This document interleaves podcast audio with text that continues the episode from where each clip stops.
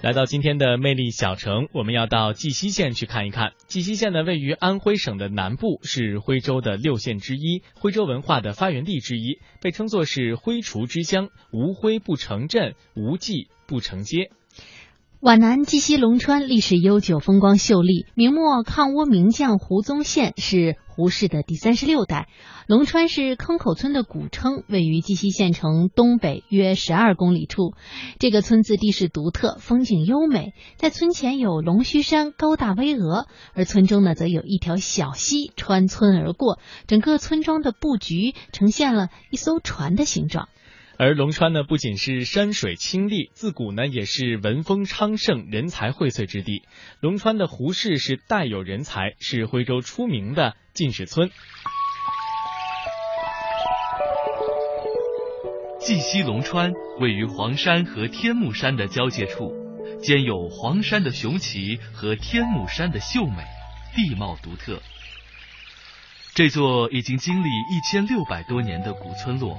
村东龙峰耸立，村西凤山相望，北有登源河蜿蜒而至，南有天马山奔腾而来。村子好似一艘龙舟，傍水待发。这里也是徽州著名的进士村，历史上先后出了二十多位进士和举人，曾出现一族开三府的盛世。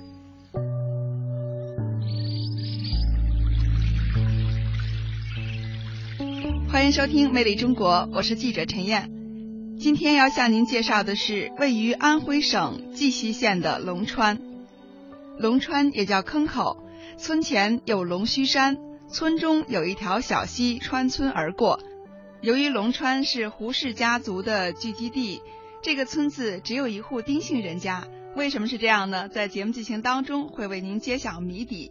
今天带领我们游览龙川的导游自然也姓胡了。他是这样向我们描述龙川村的情况的：这个村庄呢就叫龙川村了。现在这个里面呢还居住的有四百户人家，一千三百多人口，而且呢百分之九十都是姓胡的。所以说呢这个村庄呢它是一个胡姓啊聚居而居的古村落。它的最早呢是在晋朝，就是东晋时期呢从山东那边呢迁过来的，有一千六百多年。而它最早取名叫龙川呢，是因为在这个东面，也就是在我们正前方那边有座山叫龙须山，海拔呢是一千零四十八米，对，就最前方那个山脉。它呢是这个村庄龙脉了，还在我们边上这条小溪啊，这个溪水是由西向东流的，从这个村庄呢穿村而过。溪呢又简称为川，所以这个地方呢就叫龙川了。所以说龙川这个村名就取这里的山和水而得来的，只见山水龙川村。因为这个村民呢带这个龙字，而在我们古代呢只有皇帝才可以称为龙，所以这个民间呢为了避讳啊，就给它取了个土名字呢叫坑口。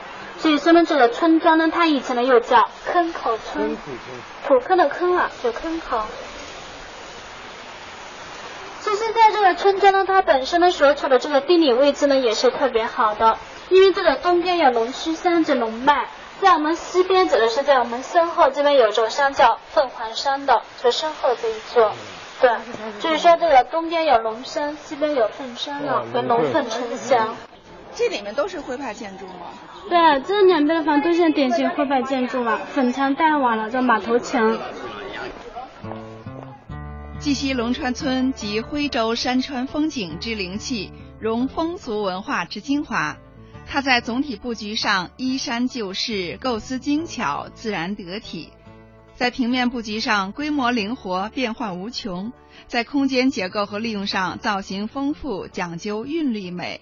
以马头墙、小青瓦最富特色。走在龙川的街道上，徽派古民居、古道、古桥随处可见。小桥流水人家构成了一幅优美的自然画卷。在绩溪龙川，我们还看到了一座很有特点的石桥。导游小胡这样介绍说：“还像前方这边一座石桥可以注意到，这呢也是古代呢进这个村子的古通道、古官道。这座桥呢是建于宋朝的，南宋时期呢到现在有八百多年了。哎，它呢刚好是前后各五块，总共十块花岗岩组成的，所以这个桥上又叫十全十美桥。所以希望子孙后代呢从这桥上走过呢，多领十全十美来要求自己做人和做事的。对，它刚好是十块嘛，有着十全十美的意思。而且它这每一块石板呢厚度达。到有四十公分厚，这也是骨灰都保留到现在最完整、最厚的一座桥梁了。对，在龙川，除了骨灰洲保留最完整的石桥之外，我们还看到了一座保留的非常完整的牌坊。民居、祠堂和牌坊被誉为徽州古建三绝。关于这座牌坊，导游小胡这样介绍说：前方这座牌坊呢，是为纪念明朝这个胡氏家族当中出过两个尚书的牌坊呢，一个呢是户部，一个是兵部，所以牌坊叫御史尚书坊。它呢是建于明嘉靖年间的，公元呢是一五六二年，就是说保留到现在，这个牌坊呢有四百多年历史了。牌坊这个最上方呢写的是“恩荣”两个红字，这呢是这个牌坊的等级，属于第二等。第一等牌坊呢叫御赐，最高等级呢是国库出钱所建的。这个恩荣就属于第二等，是地方财政出钱建的。下方呢写的是“御赐尚书”四个大字，意思呢指的就是世世代代相传历史，一代接一代，一代传一代了。尚书是指最中间写的两个。一个呢是成化戊戌科进士户部尚书胡父和嘉靖戊戌科进士兵部尚书胡宗宪两个尚书。胡父呢，他是户部尚书了，就相当于现在这个民政和财政部长一职。胡宗宪呢是这个兵部尚书，就像这个国防部长。两个尚书就像部长一职的，都是一个家族里面的。两边呢写的是大司徒和大司马。这个大司徒呢就是个文官了，在古代呢是掌管这个土地、户籍、钱粮的。大司马就管这个军队、军权、军政的。两个高官，一个文官，一个武官了。而且这两个。刚好隔了六十年中进士，一个甲子，一个轮回，一个呢是成化，一个是嘉靖，他们两个都是戊戌科进士，刚好是一个轮回，所以牌坊立在这叫御史尚书的。以前的这个村庄里面呢，这的牌坊也比较多的，有十四座，但是后来都毁掉了，就保留下这一座四百多年。所以这个牌坊在一九八六年评为这个全省重点文物保护单位。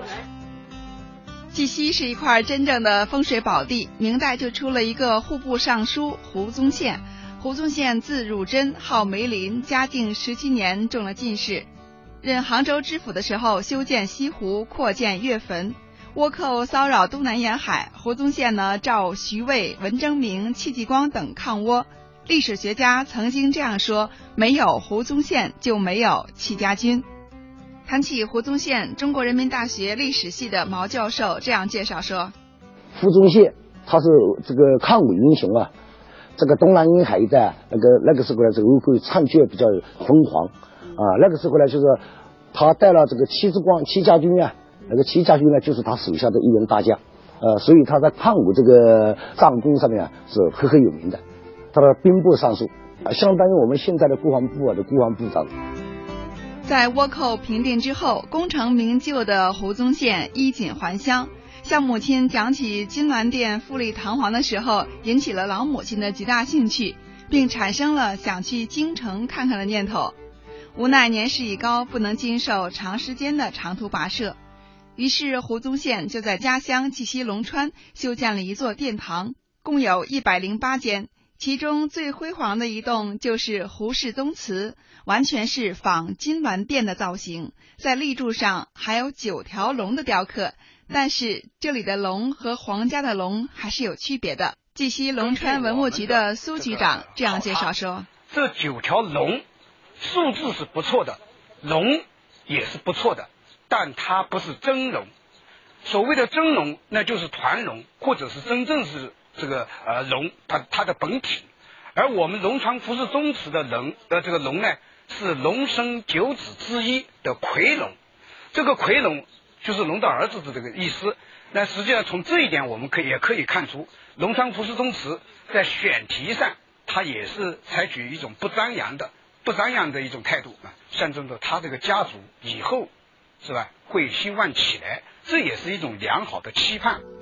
龙川村内呢，现有龙川胡氏宗祠、义士尚书房以及徽商胡炳恒宅和胡宗宪故居等。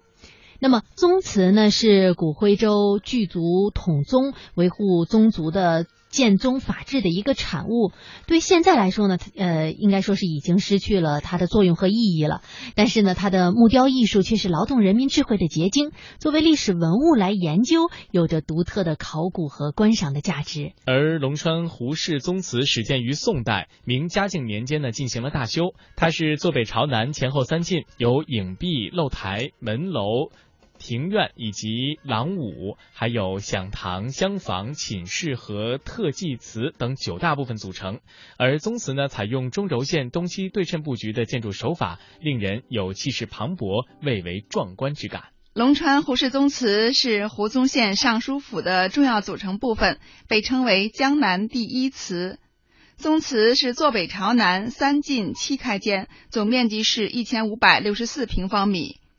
胡氏宗祠是集徽派砖雕、木雕、石雕和彩绘为一体，尤其以六百多件木雕最为精湛。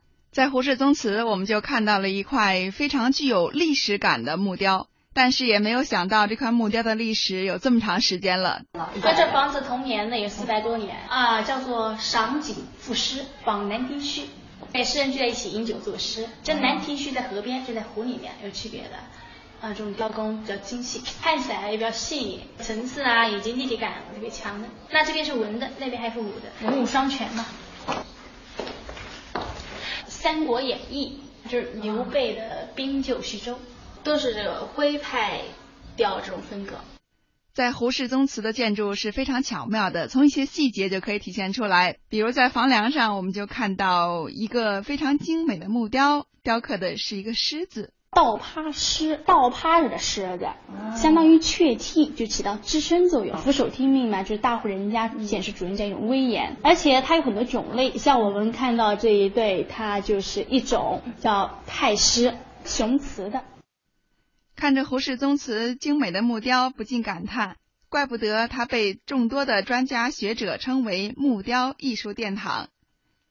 尤其是祠堂正厅的两侧二十幅隔扇门群板木雕荷花图，技艺精湛，形象逼真，寓意深刻，可以说是中国传统和谐文化的完美艺术体现。在导游小胡的带领下，我们对胡氏宗祠有了一个详尽的了解。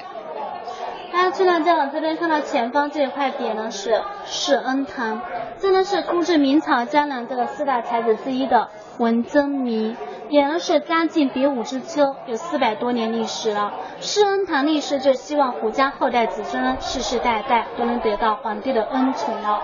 这是文字门真迹，下方就是文字庙厅上的印章了。然后再这边到中途这个正厅。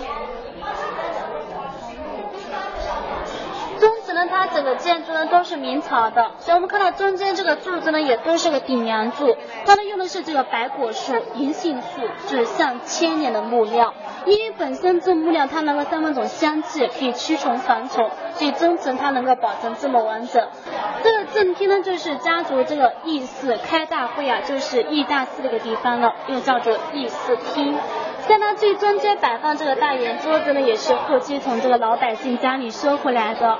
那它特别就是两个半圆所组成的，中间呢可以分开的，所以这个桌子呢在我们这边叫夫妻团圆桌。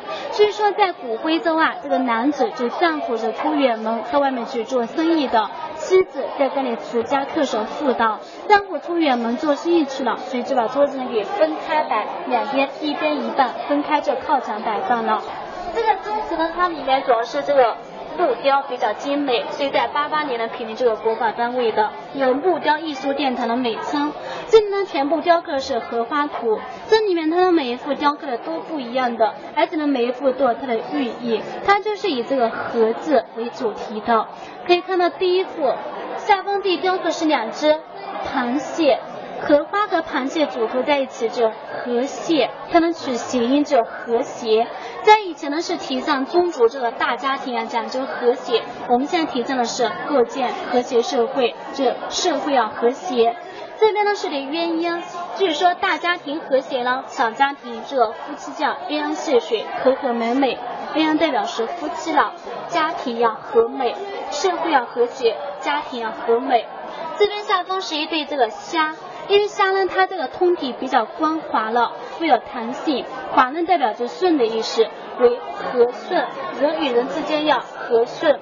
在这边这个最后两幅有点区别了，像这一幅呢，它上方这荷叶呢就已经枯萎了、衰败了，就是说这个是败荷，说明这个家族呢无论再怎么兴旺，中间都有衰败及过程的，这也是个自然规律。所以在这里雕刻有之蟋蟀了。最后一幅呢，它这个莲蓬这个莲子就出来了，莲子代表新的一代、后一代的意思了。所以这两幅意思就是说。虽然这个荷叶衰败，但是它这个莲子上振兴家族指日可待，后继有人力士，新地带又出来了。在胡氏宗祠，除了看到雕刻非常精美而意义又非常深刻的精美木雕之外，还了解到了胡氏家族的发展史。农村胡氏家族的史迁祖，他的名字呢叫胡延，三个火一个言字，原籍呢是。山东青州，但现在换到河南濮阳。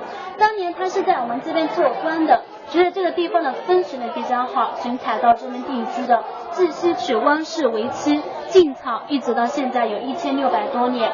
现在摆在这个最前面、最中间的牌位最大这个就是胡氏家族这个第一代老祖先了，就是农村的始祖晋陕西常氏。晋呢是晋朝，就东晋时期，公元呢是在三三七年。陕西常氏就是当时官职了一个地方官。上方今天摆放有这么多牌位啊，它们全部是对着国家、对家族有贡献、有成就的，所以一般人是不可以进的。如果官中要主，才能够摆在里面供这个子孙来祭拜。以前官职比较高的就是湖中县了，这边兵部尚书，同时他也是一抗倭名将嘛，戚继光时代顶头上司。顶站牌这个边上有些蓝色的小牌位啊，可以注意到，这呢是以前这个女性牌位，因为古代这个封建社会啊，男尊女卑，女的是不能进祠堂的。就是后期开放以后，从这个老百姓家里收回来，像夫人的牌位，哎，这倒是以前保留下来是原始的。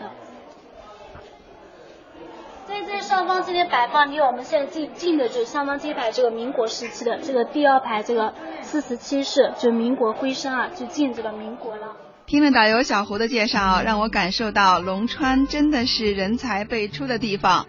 而这样的结果是和村子的地理位置有关系的，因为听导游介绍，这整个村子呢是像一艘大船，村口两条河流汇集，是一块风水宝地。这个胡宗宪的尚书府就坐落在龙川村的中央，可以说是船的舵手位置。可想而知，尚书府的风水在整个村落是非常重要的。而胡姓人呢，为了使后代繁荣，还请了一户丁姓人家住在村里，这也是龙川村唯一的一户外姓人。而且在胡氏宗祠里面，还专门为这户丁姓人家设立了一个。丁家祠，这到底是为什么呢？这个呢是个偏祠，一个丁家祠，就是说在我们这个村庄里面呢住的都是姓胡的，就一户姓丁的，这就是专门给他建这个祠堂的丁家祠。上方这边有块匾呢，是邦家之光啊，就是说。丁家帮胡家争光的意思，因为我们这个村庄它整个地形是貌似这个船形的，就是说两头尖，中间宽了。而在村子里面住的都是姓胡的，当地这边的这个胡呢与这个漂浮的浮呢是谐音的，就是说船呢是浮在这个水面上，涨大水就漂浮不定了，所以必须有个钉子把它给钉住，所以专门从外地呢请一户姓丁人家来这个村子里面住下，把船子给钉住的意思，所以就一户姓丁的。当时呢，他一说船上只能是一个钉子，如果钉子太多的话，船肯定会下沉，会漏水。必须只能是一个了，所以当年就请了个风水大师呢，在这个丁家的祖坟上呢做点小手脚，使丁家这个代代单传了。就是说这个丁家从宋朝到这村庄里面是八百多年，二十四代了，而且他们家每一代都单传，就是个男孩子。所以说呢，这也非常神奇啊！这个丁家他到现在还在这村庄里面住的，还是就一户就单传的。上方在别人就说的是丁家帮胡家争光了，就是邦家之官。当地做他这个邦字呢，上方这一撇是没有写出头的，就希望丁家帮胡家呢不要帮一世，永远帮下去了，这一撇就没有出头。所以当年胡家就为了感谢这个丁家呢，先在这个边上建了个小。俗话说，一方水土养一方人。在绩溪龙川这片土地上，胡氏家族依然在繁衍生息。而为了保持整个村落的原貌，不破坏它的风水，胡氏家族还为后人立下了这样的家规。这个家规呢，在这里主要介绍就是三点。第一点，下方就有个不准，这里取石生灰。这个不准取石生灰啊，它呢是指不准到我们东边来做龙须山上就开矿取石，因为龙须山呢是这个村庄的龙脉，所以这个子孙后代就不得去开矿取石，在这个地方龙脉风水不能破坏了。